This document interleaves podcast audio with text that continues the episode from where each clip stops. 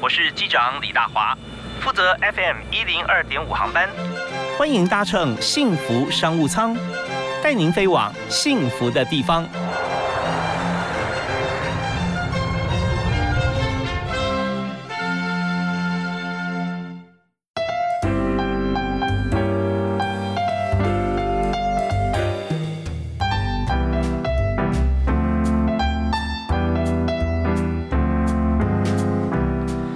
亲爱的听众朋友，大家好！非常欢迎您锁定我们频道幸福电台 FM 一零二点五，在每天下午的五点钟为您播出的幸福商务舱。这飞机就飞上去了，轻松的音乐，大家会觉得说，每次听到音乐，感觉哎就是要下班了啊，那种感觉很很舒服。那么下班以后呢？啊，我们常常会说，然后呢，很多事情一定要看然后怎么样，对不对？所以然后下班回去以后，就可以在家里面，呃，很多朋友现在哈，经过这个呃小朋友跟宠物的这个黄金交叉点之后，家里面小朋友越来越少啊，宠物越来越多，所以回家可以跟呃小狗小猫我们喜欢的宠物在一起。那今天呢，我们在节目现场啊，我们谈的这个产业，哎，就是跟宠物有关系，所以我们特别邀请哈宠志的创办人、发行人兼总编。辑赖小平在我们节目现场，小平你好，OK，你好，大家好，我是小平，OK，大家都叫我小平，Little Bottle，是小平，嗯，其实呃，Little Bottle 啊，事实上你知道要很精华才能放 Little Bottle，大瓶的通常都不太都对不对？矿泉水大瓶。哦，这样。水是很棒的，但是精华液都是小小瓶。是是是，所以小平今天要把它精华告诉大家。好，OK OK，好，那我们再谈宠物这件事情。现在大家真的很多人，就算家里现在没有宠物，可是亲朋好友也都会有。是玩别人家的也很过瘾啊。是。好，那我们再谈说这件事情啊，因为我们知道说你创业的过程当中，颐和文化先有。哈宠志是后来嘛，对不对？是没错。那你说，呃，哈宠志有几年了？现在哈宠志的部分，我们在二零零五年的时候创刊，然后创的第一本就是用品年鉴，狗狗用品年鉴专刊，这是我们第一本。哦，一直唱到现在。听到用品年鉴啊，这个商业思维就会出现啊，就是呃，常常我们在很多像世贸展啊、一馆三馆啊，特别多，对不对啊？那年鉴用品的年鉴，就是把所有这个商品啊，你要筛选出来，是好的、实用的，也不能说只有客户付钱我们就登啊，一定要它的内容也是读者喜欢的嘛啊。是是是，我们会筛选。你等一下。哦，超前部署哦，先做一个像类似这种线上线上宠物展一样，对不对？那个大华说的一样，就是我们每一年哦出刊的时间，你知道吗？二零二一年的年鉴哪时候出吗？你猜？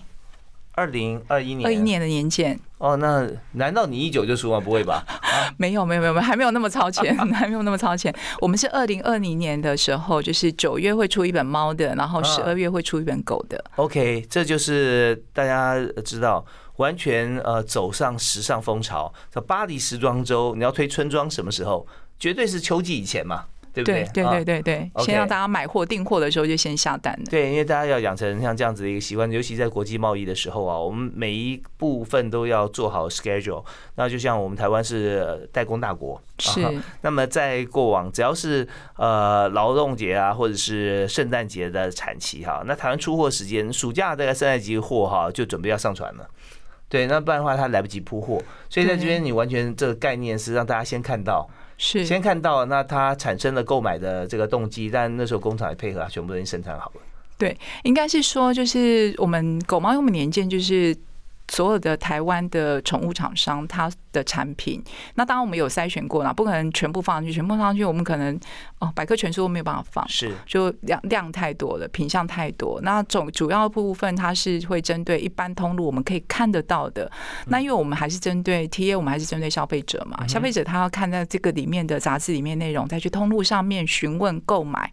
所以我们先把这个年鉴做出来，去帮他筛选了一些，然后放在我们年鉴上面。放年鉴上面的时候，可能琳琅满目，或者是很多的店。可能这边有铺，那边没铺的货，他可以透过这个用品年鉴去了解，他真的在家里的时候就可以像先让纸上 shopping 啊，是因为当时在线上购物可能还没有那么普遍了哈。是那这个年鉴呢做了多久呢？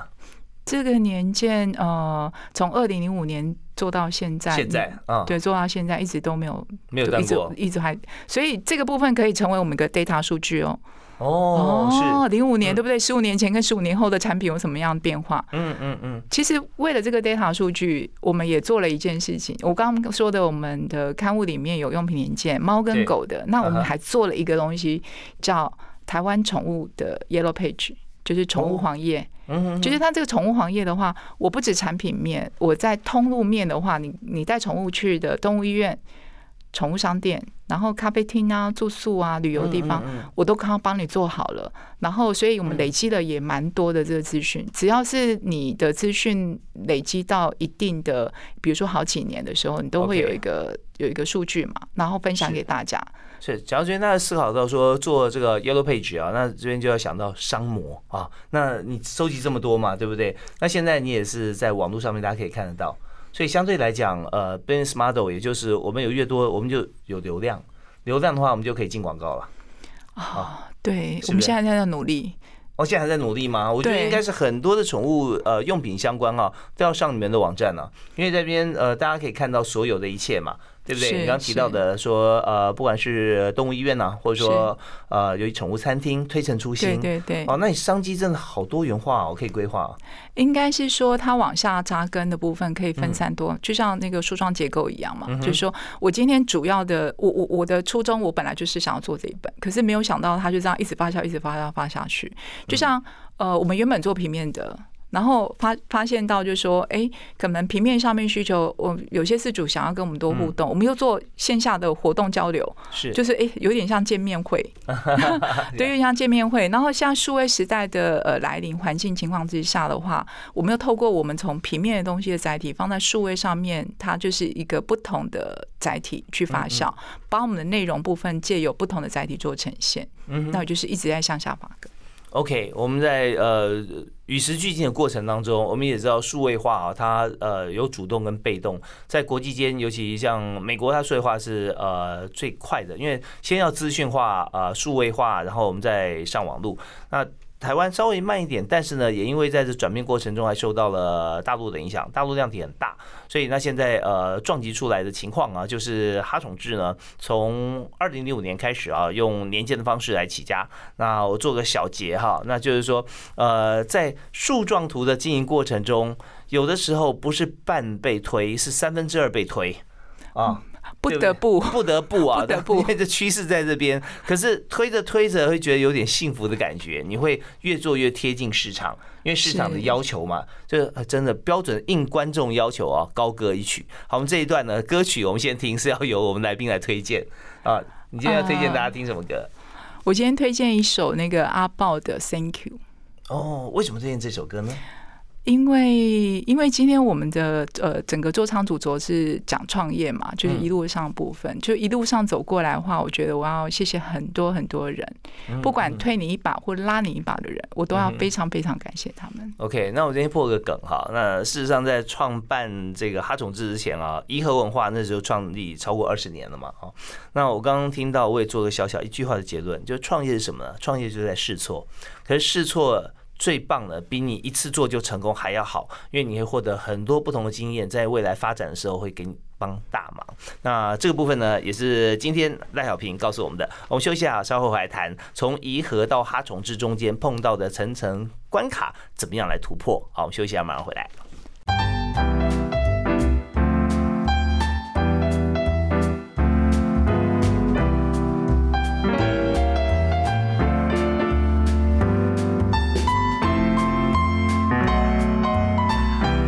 欢迎您继续锁定幸福电台 FM 一零二点五，收听幸福商务舱。那大华今天为您邀请的好朋友啊，那他的背后有一群啊非常棒的好朋友，就是小狗、小猫、宠物啊，他所出版的刊物啊，都是这个所有宠物爱好者啊，他们每天啊都要看的啊，每个月啊，每个礼拜啊都要看说，哎，我们。最近什么新的呃部分包含在宠物用品方面？所以哈宠智的创办人廖小平在我们节目现场，小平好，好，大华好，各位听众大家好。是，那刚才我们提到说，我们第一个创业的时时间点还没有跟宠物相关呢啊，是那个时候所做的颐和文化，呃，当初为什么想要创业？当时呢，就觉得有一个不安定的灵魂。好，那我们要讲说了嘛，对你所学跟你那个时候的工作是什么？应该是说，我那时候其实，在 PC Home 的集团，然后做的是广告部门，然后广告部门接触的话都是广告客户，所以我就发现到，其实广告这件事情，它同一个客户，比如说我们那时候接触到大部分就是。呃，属于呃文具用品的。那这个文具用品跟一些就是这些东西的话，会登到这个杂志上面。相对的，因为我的前东家是龙腾文化，就是做参考书、教科书的。是那我想说，为什么这个这个理所当然就是学生要用到的啊？那应该放到那边才对啊。所以当时创业的。起源是因为这样，哎、我可以把前东家的资源，就是看看是不是可以让我开发这个广告版面，因为他们没有广告嘛，就是以前从来也不会想过这个参考书后面，哎、封底啊、封底里这些是有广告的，所以我想说，哎、那我跑的是这个广告主，他应该标准 TA 可以在那边啊，就标准的东西在那里，OK 所以我那时候就创业了，可以创业做广告代理。对，做广告代理，对，意思就是说，我们找到很好的一个载体啦，就是是。呃媒体经营，呃媒体经营的过程当中，就是我们要业务要很强，业务很强的原因是因为你的主体会吸引客户，所以这是边你把整个这一圈都呃打通了，是会发觉说，是。嗯，这么多客户他其实要上广告，就在参考书不是最好的。啊，对。就最好的吗？啊，那就那就做了。那这样一做下去，照理说台湾莘莘学子无数啊哈，在当时那个年代还是三十万考生的时候啊哈，那呃为什么后来从这个呃学生做到宠物呢？呃，当然就是因为我的强项是广告，嗯做广告部分嘛。那广告代理公司，那当然这个代理部分，我们呃正好集团内 PC Home 集团内呃有旁边有个隔壁部门的主管，就问他们出来创业了，嗯嗯就他们出来创业是创宠物杂志。我想说，哦，台湾好像没有这种宠物杂志哎、嗯，然后他就问我说：“哎、那小平，你要不要做广告代理？反正你那会跑业务嘛，那是不是你是帮我做广告代理？然嗯后那我就我们做内容，按做广告代理，就这样，嗯然后就一一脚就踏到那个宠物行业里面。OK，但那时候你也自己的公司啦，对不对？对我自己公司就广告代理公司啊，所以你在呃帮这个宠物杂志来做广告代理之后，你又自己办了杂志，是对，那中间的转折是为什么？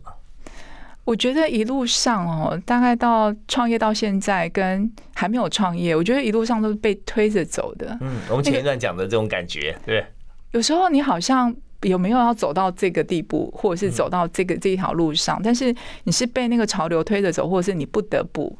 然后那时候因为是广告。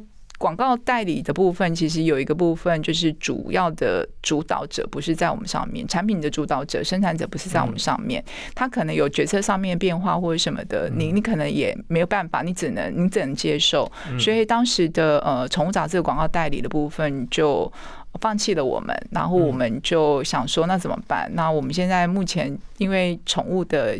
看好宠物行业这个区块，所以也把其他的呃参考书这部分啊什么都放弃掉了，专心的经营宠物的广告代理。然后啊、这个这个老板很有 guts 哈，这柳暗花明绝处逢生。好，今天你买做广告代理，然后是有个标的就是广呃宠物杂志嘛啊，上面是可以放广告。好，你的杂志有什么想法？那没有办法，因为是你的事业体嘛。对，那如果不行的话，我不要受制于人呐啊！我自己有这个能力，我办杂志，对不对？是我自己把我的媒体媒介媒体给办好，然后我自己可以带广告。因为办杂志哈，其实很辛苦，最辛苦的一块是广告不知道从哪里来，可是这一块呢是你的强项。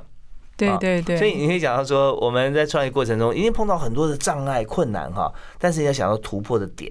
那请您谈一下，就是你从零开始，那时候等于已经不是零了，零点五到一了，因为你已经跟跟宠物杂志很熟悉了嘛啊。那您谈一下，就是说要把宠物杂志办好哈，要有哪三个方法？要把宠物杂志办好哪三个方法？第一个方法的话，你得要非常爱这个行业。哦，是自己一定要非常喜欢。对，就是你你自己一定要非常喜欢。嗯，那第二个部分就是努力，再努力，再努力。就是应该是说，这个努力部分包括就是你的专业，嗯哼，就是你的专业很重要部分。你除了爱他以外，你把你的专业加上去，嗯，然后你再过来就是你不断的去增长。就是你在这专业领域上面的不同技能，就像我们刚刚聊的部分，就是说载体，因为载体不同，我我即便在努力，我在平面上一直在努力也不行啊。但是如果新的东西出来，我必须要接受新的环境给我的考验，对挑战跟考验。那我去学习一些新的东西，然后跟这个潮流直接变化。那因为我们是做内容的，我们就是完全做宠物内容，给最正确的资讯、正确最正确的知识，然后给饲主，包括给我们同业，然后给他们这方面的讯息。所以我们不断的生产这个东西，所以我们在走的路上会比一般人，我不能偷懒，嗯嗯，我一定要走到前面啊，不然。人家要看我的东西，总是看旧的，那我就会被淘汰了。OK，我这边有两个问题想请教，我要在时间够不够回答？哈，第一个问题就是说，你知道要热爱嘛？那你是在你的主体是宠物杂志嘛？是，你是热爱杂志出版还是热爱宠物？这 这两个，第一第一个，你现在有个热爱的时候，你是热爱哪一个？应该是说，我觉得如果以我现在目前这这么多年走过来看，我觉得七比三呢。哦，OK，杂志七，宠物三，宠物七哦，宠物七，OK OK，好好好，那七比三就呃走过来会觉得宠物你会越来越爱，应该是说你会慢慢的发现到。呃，不管是从事主端或者是从客户那边，我觉得这个行业哦，为什么大集团没有办法进来？我常会说，为什么大集团没有办法进来？因为它其实就是一个出版行业啊，其实大家都可以做，很多出版社都可以做宠物杂志，为什么大集团没有办法进来？它其实是那个关系跟感情，就像你跟狗猫相处一样，它不是我见了你们今天就哦，我就啊，完全就是完全融入，可以抱抱你，可以完全很百分百爱你，它需要时间去累积。那这个时间累积点，其实，在很多人进来的时候，发现他等不及了。嗯嗯嗯。那我们正好适合我们这种小公司，就是我们可以一步一步累积跟饲主的互动，跟厂商的互动。那那份感情，就是养宠物的这一块，就是跟宠物的，它其实不是我今天给你一块糖吃，你就跟我一辈子，不是。嗯哼。他不会。嗯嗯。他你你得要就是他很多的细节去关心，一点一滴，每天这样累积起来。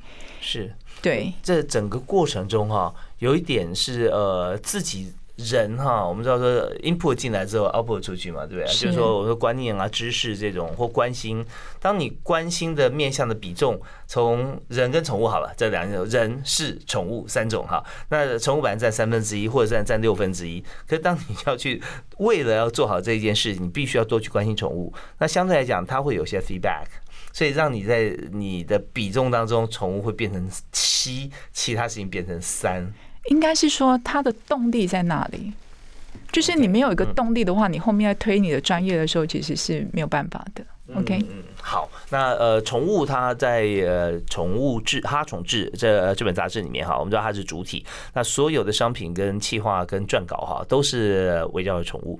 那当然，这第一个问题获得解决，就在工作过程当中哈，我们会只要你热爱你的工作，然后你要做的专业，你就必须跟你工作主体哈会结合在一起。那第二个问题哈，我们稍后回来回答，就是说你本来是在做在广告代理嘛啊代理，然后在代理很多杂志的广告，跟广告主之间建立关系，那么。在要办哈虫制的时候，那你的人员的职能各方面也都会做多所调整啊，所以你在这方面是不是要呃整体人员比重啊是要改变？你要征才，然后怎么样从这个广告的角度去看文章的内容，甚至规划、企划下一期的专题啊？那这部分我们稍后回来谈。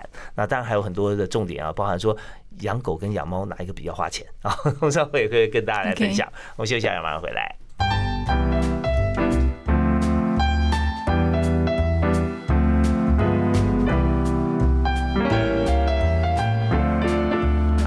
杂志历久不衰，因为它专业啊，有各种不同领域的分项。那今天我们谈的是宠物哈宠志啊，在台湾其实要养宠物，看这本杂志是非常过瘾的，因为每一期哈都会有很多不同的专题，有封面故事啊，也有好店私藏哈。那这边我们都会呃跟大家来做介绍，因为我们今天就已经把呃创办人。发行人、总编辑请到我们节目现场啊，廖小平，嗨，小平好，好，大家好，是小平。那呃，刚才我们谈到说，在这个呃转换的过程当中啊，那那你刚刚讲说做很重要事情，叫你要热爱嘛，你要坚持嘛，对不对啊？那在转换过了以后，你原先是好比说甲方乙方这样来看，那你是受委托的话是乙方。啊，比方这样讲啊，那杂志社是甲方，就你现在反过来，甲乙你都做了啊，是，所以那本身在人才方面，你怎么样来来找寻呢？其实刚开始很痛苦，因为我在行的是广告内容，我根本不懂，不知道怎么办，躲也躲不了，逃也逃不了，那没办法，硬着头皮照学啊。嗯嗯，可是因为。长时间，这也是大家的迷思哈，就是说，呃，在这个产业里面做了这么久时间哈，因为都是客户嘛，或者说合作方，你跟杂志合作，那好像应该对杂志很了解啊。事实上，其实不然，是吧？对，里面的很多的内容细节，就是其实应该是说，我们平常像呃，我我我们平常也看书嘛，也看杂志，固定有看杂杂志，所以一路上累积的部分的，应该那不是训练，那个是你的喜欢，因为你喜欢文字，喜欢看一些。呃，这些书或杂志，所以你会累积知道说，哦，这个看起来到底到底是呃内容深深度够不够，顺不顺畅之类的。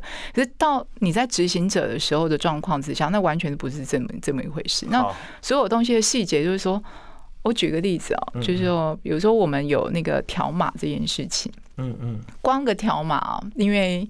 条码这个部分，台湾有一个条码的应该规定，然后当时会觉得说，那条码不就是像我们就是哔哔就过去，哔哔就过去，只要能哔就过去了嘛，对不对？可是条码这件事情，我曾经碰到那种条码，就因为印刷厂印出来，我们送到通路的时候，条码哔哔不过，整个退货。哇！对，因为这样会耽误他们时间嘛，对不对？然后对整个退货问题是什么？因为他说你的条码旁边的宽度不够，所以他你的你的每边旁边做了一个细框，就是把那个做一个框，那个框当成一个条码的，嗯，他会不小心刷到那个之后，他刷不过了。哦，是，所以条码就是条码，旁边不要有任何的直线横线。对，然后我就想说，那美编应该不懂啊，应该比我懂才对啊。就为什么美美编不懂嘛？那那个美不懂，不懂，不懂，他以 前没有经验。对，然后第二次又不知道因为什么，又是条码，就我就在心里发个誓，如果第三次再因为条码的关系，我廖小平倒过来念。倒过来念，就是我把所有的条码规定，就是因为政府规定的部分，我条码的规定我全部看完了，嗯，然后给他规定一个，就是尺尺寸是多少，宽度多少，不可以怎么样过来，完全贴到那边。以后不论谁在 check 东西或者在做这张稿子的时候，都那个条码的规范就是这样子，不要再动了。OK，这样也不禁让我们想说，是不是有其他杂志社有时候刚开始创办的时候也会碰到同样问题啊？我不知道，因为我觉得杂志社每一个人都很多的行业其实都在心酸，都在心心理上面。那关起门来是一面引气，说我条码居然可以让他到第二次退货这件事。哎，那这样子哈，你看杂志印好了嘛？那到最后到时候是不是就把条码印了再贴上去？用贴的，用贴的嘛，用贴的。OK，这样也比较赶时间，也比较赶得及了哈。对，用。印刷厂这样以这个呃，成本也比较低。对，成本也比较低，低蛮多的。OK，好啊，所以这创业甘苦谈了。那嗯，当然我们在。呃，看你刚提到一点啊，就是说看杂志啊，看久跟自己做杂志不一样。就像我们看电视看那么多啊，尤其看新闻，你要去呃批评这新闻很简单，哪里做不好，哪里播不好啊，哪这画面怎么样？可是你自己来播播看啊，或者你自己来做做看啊，但但没有这个必要，因为我又不当主播，对我又不不进电视，所以读者本身来说，他本来就理当啊严格啊，这样我们才会进步啊。是是。可是真的就是当你自己在做的时候，哇，这个碰到事情或千头万绪很多。那嗯，在创业过程中，除了最重要事情以外，哈，那你们最开心的事情？最开心的事情应该是回馈吧，嗯嗯，尤其是你会碰到你的读者回馈给你，嗯嗯，那个回馈。我我觉得这个行业的四主，我刚刚说的嘛啊，宠物这个部分的感情，它是一步一步累积起来。那它有一个很特别的味道，就是它的回馈也非常的真诚、跟真心、跟直接。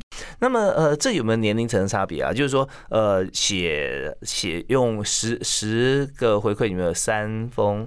对，三封加油信，三封加油信哈。那当然，我想谈的就是说，是不是因为年纪呃比较超过几岁以上用纸本啊？呃，几岁以下这种这样不行哦。这样子看那个 这样没有。其实我们自己的年纪里面啊，其实我我自己也蛮好奇的，所以我把它摊开来算，说哎几岁几岁，比如大概。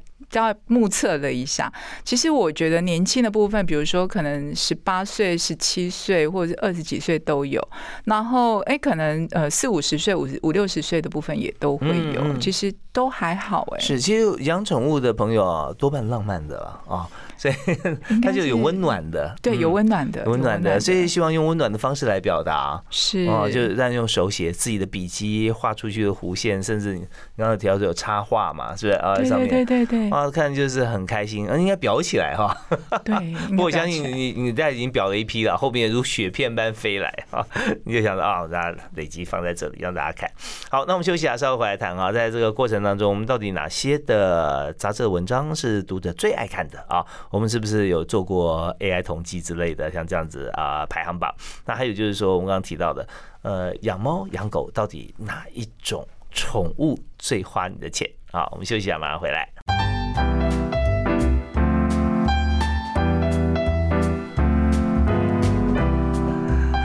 在家里面，现在越来越多朋友啊、呃在一起聚会哈、都会不是一个理由，而是事实。我们要这个狗聚，要猫聚啊，所以大家才聚在一起。而且常常因为这样，有一零一中狗的情节发生，因为认识新朋友，甚至有新恋情啊。那我们在这个礼拜，我们看到这个哈宠志哈，哈宠志有一本这个呃汪星人哈小狗的这个书，上面写小资族养宠术，所以这边我要特别请教总编辑发行人廖小平啊。那小资族养宠术，是表示说，其实养宠物花费方面还是要精打细算哦。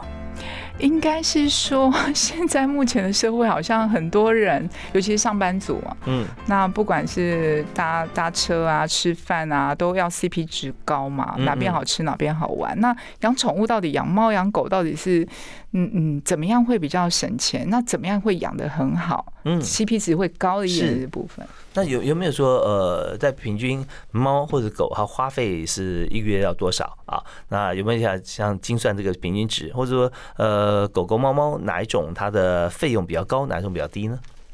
应该我们我们有做调查，像我们呃今年三月二十四号的时候，我们是办第六届的台湾宠物市场行销趋势论坛。这个论坛当中也是我们去年集结的五千多份的四组问卷，嗯线上线下北中南。全台湾都有，嗯然后这个四组问卷得到的答案就是说，其实这几年来，我们因为我们办了第六届了嗯。嘛，哈，这几年养猫跟养狗，大家会觉得说，养狗很大只啊，又爱吃，又要做美容，应该花的比较多钱。嗯其实今年的答案大概都是每个月平均一千七百多块，哦，然后其实两边的话不会差太多，差个十块钱左右吧，哦差那么少，差很少哦。其实嗯养猫的猫经济起来了，猫经济很多人养猫，然后我们在呃前两周的宠物展也看到很多人遛猫，所以猫经济起来这个部分，它会带动整个的宠物产值。当然，就是我说的养猫跟养狗，其实不是因为它大小只吃的多，它花的多这件事情，养狗就会比较贵。其实养猫部分主我我我自己个人觉得它是注。注重质 质量的部分，哦是质量好提那。猫的费用都花在哪里呢？猫的费用的话，猫它心情上面 因为你看猫哈，它自己清理很干净啊，是啊，所以几乎不太需要说去包月洗澡这样子。对，因为其实你说真的洗澡多还是少，各有不同的学派，还有不同理论啊，对不对啊？那但是狗的话，如果说你一个礼拜、两个礼拜、三个礼拜你没把它洗澡的话，它就有味道，比较汗腺、脚底啊什么就比较味道比较重。那猫的话，真的它就把自己处理很干净。猫的部分哈，其实我我我觉得刚刚聊到，嗯我觉得有一个名词就是显性 跟隐性。就是显性是狗的消费，它叫显性，你就可以看到它哦外表部分，或者看到它什么，看到它吃零食点心，这呃就是比较显性。那猫的部分属于比较隐性，你要顾它的心情。嗯你现在心情不好，那我要给你吃肉泥。你现在你需要一点就是呃稍微情绪好一点，我要给你那个吸猫的那个猫薄荷、啊猫草之类的。嗯，然后呃我需要给你玩具，玩具又不能一个，然后我你这边玩玩不玩，我得要东摆一个西摆一个。对，所以他很多的那个应该是金额的部分都花在那种。各式各样奴才嘛，猫奴猫嗯嗯奴，想要服侍他那种心情，我就会给他嗯伺候的蛮多的东西，那个产值在这里。OK，好，那所以现在给这个想要投入这个宠物用品的朋友来讲说，到底要开发猫的产品在哪个方向，狗的产品在哪个方向，就很清楚了啊。是非常清楚，非常清楚。OK，好，那呃，但在一千七百元的平均数哈，这边就是呃就就就是养猫养狗差不多只差十块钱，那这也是很很管用的一个资讯给大家。那在养的时候，性情方面有没有做过一些统计调查？比方说猫有这个品种猫，对不对？狗那也有都有米克斯。那在养的过程中，有没有一些饲主啊，还有反映或调查里面反映出来他们的心路历程？应该是说养猫的部分，它一般我来说，我们会觉得养猫它是比较安静，比较喜欢思考，然后呃，因为猫本来就比较安静的。然后养狗部分，它是属于比较开放、外放，它可能带宠物过，它呃喜欢带宠物出去做，嗯，不不是交际应酬啊，就是做多做交一些交流、交朋友嘛。因为宠物的部分，像狗，它需要社会化。嗯嗯，那所以像你如果养狗部分，其实你喜欢的人群是希望跟大家多一点的互动。那养猫的人群的话，因为它是在一个空间里面，然后它也不会打扰你，它顶多就是你打打电脑的时候，它就很像它想要需要你就是。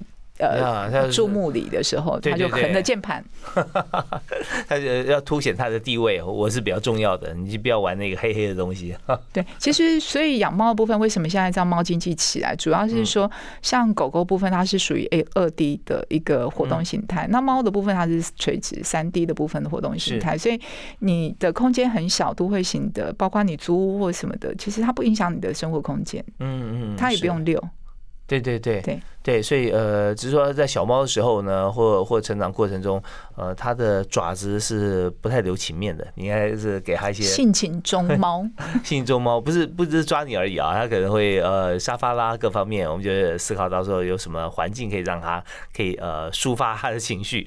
好，那在狗方面有这个小知足养宠术哈，那在哈宠志的这个猫咪，我们看到这个封面啊是养猫专业家，里面有猫咪心海底针，哇，讲出很多人的心声。那那我们稍后回来的时候，我们要谈一下在经营啊杂志啊，经营在这个广告代理和合并在一起的时候，那么在公司里面有没有你最欣赏的同事啊？那他是做哪些事情？觉得说哇，这位。同事真的很棒，不管是这个熟悉的同事还是新进同仁，我们呃稍后回来跟大家分享。同时，嗯，现在还缺人吗？你公司缺啊，缺缺哈。稍后跟我们讲说啊，缺哪些类型的职能的朋友？呃，那薪资的 range 我们有一点开心时间哈，大概在这样工作上面，我们可以有呃多少的收入？我们休息一下，回来谈。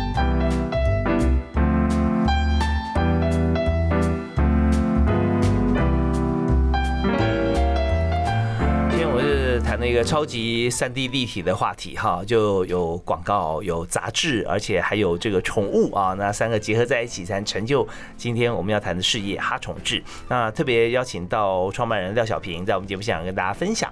那小平刚好跟大家提到说，整个转折心路历程啊，其实坚持这很重要，而更重要就是说你要有信心跟热情啊啊。是。那嗯，在这过程里面，但老板一个人以身作则，是是。领头嘛啊，那你在公司里面，如果都是你一个人带头的话，会很辛苦，所以一定会有一些同事，对不对啊？会成长。那么有没有在你公司里面最欣赏的同事哈？不管他是初阶还是高阶啊，他做了哪些事情让你觉得说真的很感动？呃，我讲说不管初阶或高阶啦，不管资深或资浅的人，然后呃，我觉得很感动部分，当然就第一个，我觉得会让老板感动，或让主持感动，应该是。他想的比你多，嗯嗯，对他想的比你前面一步，或者是你想要做的，他前面都帮你想到了。OK，对这件事情会让你在做，不管就是就刚心美，就是会讲说啊，我你都是帮我想到。实际上这样的人才，其实他自己可以当老板的。是，哎，其实，在过程中啊，我们也看过，也带过很多的朋友哈，同事，那有些真的是这样啊，甚至已经帮你做完了。哎，这个已经做完了啊。那但也有很多的经验，有些朋友会期待，就是说，我想这么做这么多，那在考绩的时候，是不是呃会回馈给我？那甚至有些觉得说，我做那么多也没用，干脆就算我能做，但我也想说啊，现在这么鸡婆干嘛？我就不做了，等老板要做，我再做吧啊，免得这个呃自己做了以后，反而这个同事之间反而会觉得说我怎么样啊？对，是不是在整个呃办公场里面都会有各种不同类型的思维？应该是说，我觉得就是公司的文化很重要。我觉得公司，我们看过很多公司，不论是我们公司或者是其他公司，我觉得如果公司的文化形成，你会。融入这个文化，你就会留下来；你不会融入文化，你就会离开。嗯嗯，所以公司的文化它是一个基础，如果这个基础底子好，我今天呃。嗯，比如说，我举个例子啦，就是我们其实宠物有一个展览公司，我就展览公司其实他们办活动的时候其实很累，是。我们好不容易有一次参展，他们一天到晚就要参展布展参展布展，然后等我们撤完展他才能离开，或者是我们可能有一些会议或者活动的时候，他们要支援什么的，然后。我发现到时候，我就问他们的副总说：“哇，你们的人今天七点、八点、九点还在这边，他们不会要加班费吗？”然后，哎，早上七八点早上就比厂商先到，在会场 stand by，然后跟早上说早上早之类的，很多东西都是这样。然后他们说，那就一个带一个啊。然后如果说你的企业文化不是这样，他们就走了。你前面的领头羊如果是一个好的示范模范，或者是一个会带的话，或者是应该是很好的榜样的话，他们后面就会跟着做。你主事者部分，你就会省了一些心。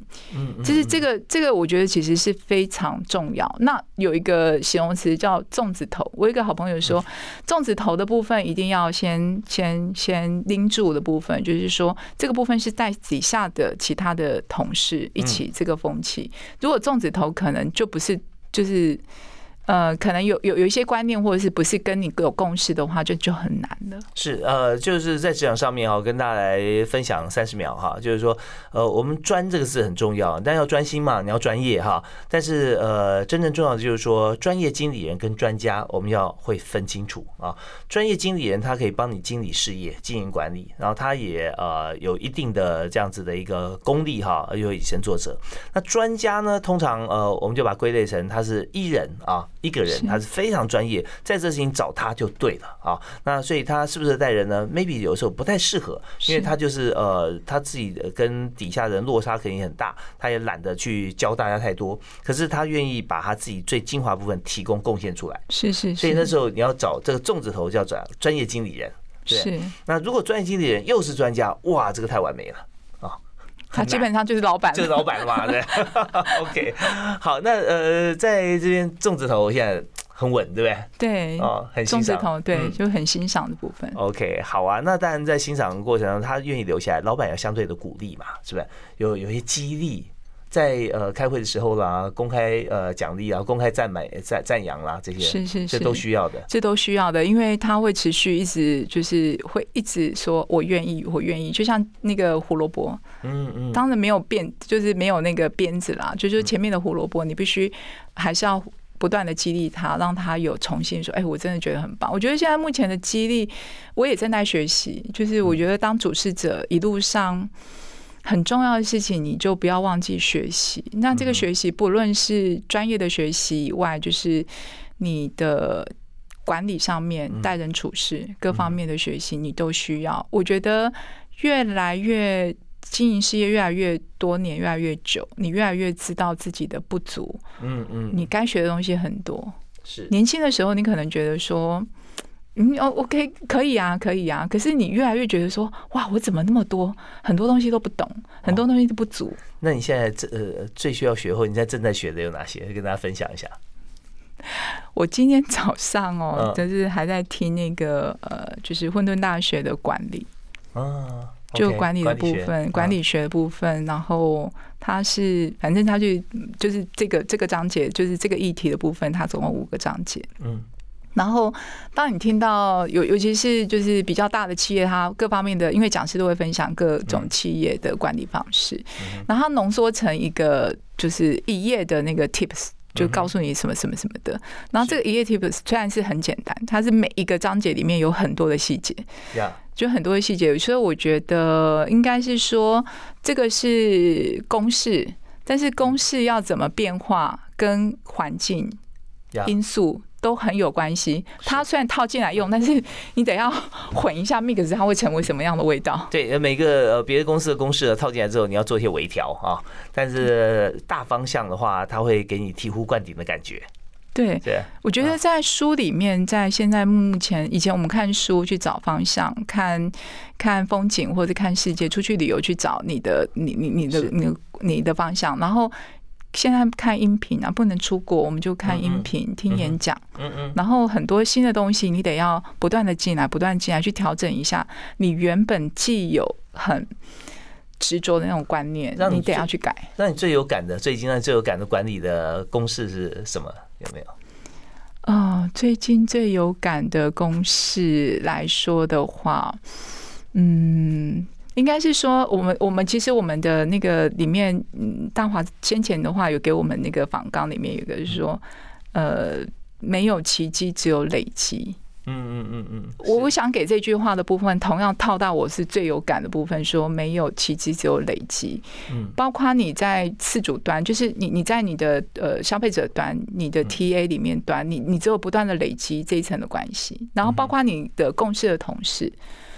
你不是给他薪水，我说我你你要十万，我给你十万，然后你就做就对了。但是他得要，就是我虽然拿了十万，我是很开心的，可是进来的时候，你不断要去跟他累积你跟他的互动。嗯嗯，我觉得这件事情的累积是互动，才会把一些的，就是呃，应该应该一些就是需要需要突破的那个关卡部分再，再再去突破。我有个比喻啊，提供给大家来参考哈，也也这个请教一下呃小平，看是不是合用。就是说，今天你找到一个很好人才，就像最新一代的手机，那你如果不 think，他手机还是手机，你还是你。所以在过程当中呢，你要去珍惜这个人才啊，就是不断的要跟他 think 观念上的沟通，实力上的分享，然后彼此共同经过经历一些实战啊，那最后再检讨，然后检讨完了以后有时间才能庆功啊。那这个部分啊，如果做起来的话，就像符合你刚才谈的。对不对？你要累积再优秀的人，如果你不去做这件事情，那这个老板哈觉得说交给一个陌生优秀的人，那你公司在也就也就没了。还是要沟通。还是要沟通。好，那我们在节目里面，我们刚刚呃刚好提到说，你要呃请哪几类型的人才？请哪几类型的人才？当然就是呃，全方位人才，数位的，尤其现在目前数位，我们因为我们现在目前的方向会进到数位化，然后数位化的部分的专业技能，我们都需要，我们都非常需要。那你进他进来，呃你要不要面试他？要要，那你会问他哪几个问题啊？呃，你上一个工作最欣赏的人，哦，哎，这是我第一次听到的问题哦。啊，上一个工作为什么？哦，最欣赏的人为什么因为你未来如果他是你的你的伙伴来说的话，你要怎么跟他互动？他会教我。OK OK 好，那还有没有第二个问题第二个问，你最不欣赏的人为什么？就？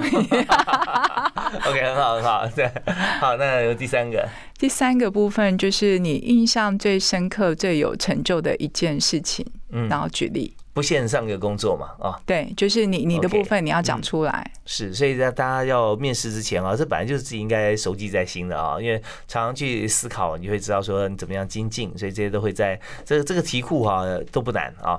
好，那呃，在公司的薪资有没有一个 range 呢？